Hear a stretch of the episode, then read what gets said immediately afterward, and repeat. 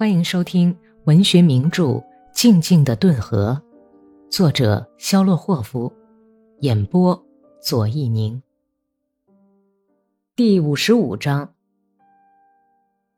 团队开出城来放马以后，过了一个星期，波波夫大卫把本连的铁匠和司务长叫了去。他问司务长：“马匹的情况怎么样？”“很好，大人，简直是好极了。”脊背上的沟都平了，都强壮起来了。大卫把他的黑胡子捻成箭头的样子，说道：“团长有命令，把马镫和马嚼子全都挂上锡，要举行最高统帅分团的大检阅了。所有的东西都要弄得闪光透亮，不管是马鞍子还是其他的什么东西，都要亮锃锃的，要叫人一看到哥萨克。”就从心眼里高兴舒服。你们什么时候能搞好啊？司务长看了看铁匠，铁匠瞅了瞅司务长，俩人又一块儿望了望大卫。司务长说：“呃，大概在星期日以前就可以搞完，大人。”他恭恭敬敬地用手指头摸了摸抽烟熏得发绿的胡子。大卫严厉地警告说。你要当心，别误了事儿。司务长和铁匠领命而去。从这天起，开始准备最高统帅的大检阅了。伊万科夫·米哈伊尔是卡尔金村镇的一个铁匠的儿子，他本人也是个不错的铁匠，帮着给马镫和马嚼子挂锡。其余的人也都早早地完成了洗刷马匹、擦拭龙头。和用碎砖头打磨马龙头上的衔口链和金属饰物的任务。一个星期过后，这个团就像一枚二十格比的新银币一样锃亮耀眼。所有的东西，从马蹄子到哥萨克的脸上，都灿烂闪光。星期六，团长格列科夫上校视察完了以后。对军官和哥萨克的热心准备和漂亮的军容表示衷心的感谢。七月的日子像一团浅蓝色的纱线一样伸延开去。哥萨克的战马由于饲料丰富，一天比一天肥壮起来，可是哥萨克们却糊里糊涂，各种猜测在折磨着他们。关于最高统帅大检阅的消息，一点儿也听不到。一个星期一个星期的在车轱辘话、奔忙和训练中度过。突然，霹雳一声，传下了命令：部队开回威尔诺。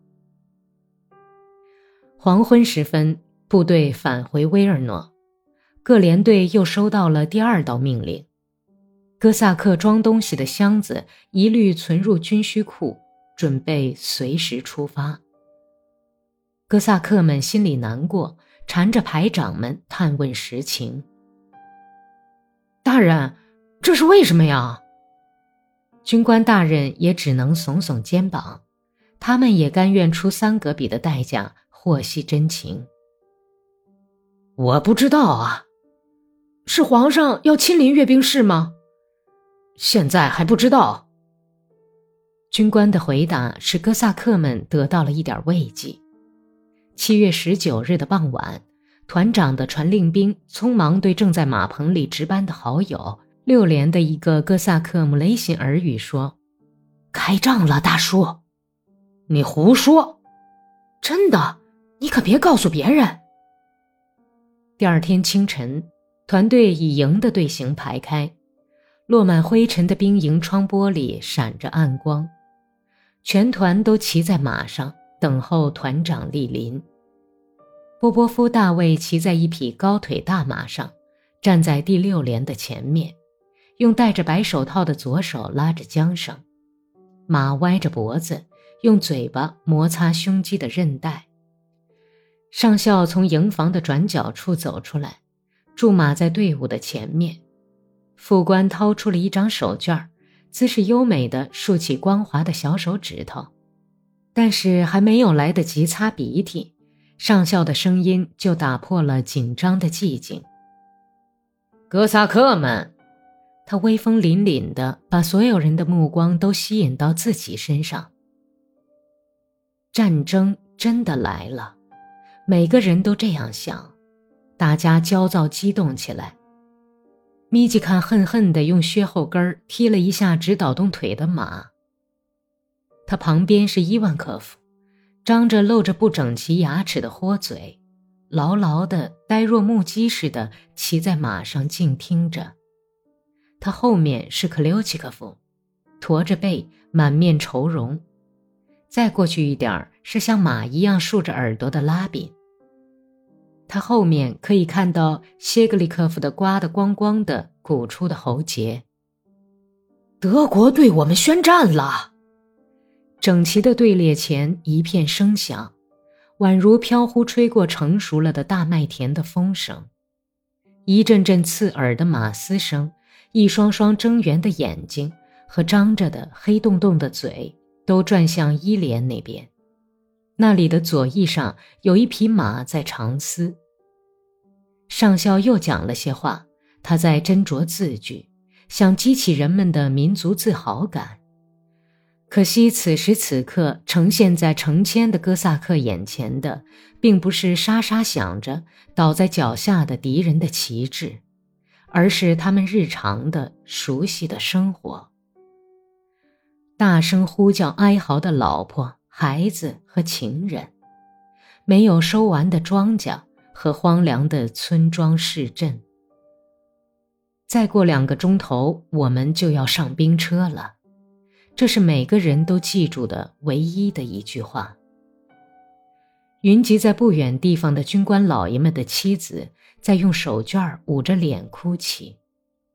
哥萨克们成群结队的骑马奔向兵营。霍普洛夫中尉几乎是抱着一个金发的波兰女人在走，那是她怀孕的娇妻。团队唱着歌开往车站，歌声压倒了军乐，军乐队在半路上难为情的不出声了。军官们的老婆都坐在马车上来送行，人行道上挤满了花花绿绿的人群，马蹄扬起沙石烟尘。领唱的歌手左肩耸得那样厉害，以致蓝色的肩章像发疟疾似的在不断的抖动。他唱起一支猥琐的哥萨克民歌，嘲笑自己和别人的痛苦。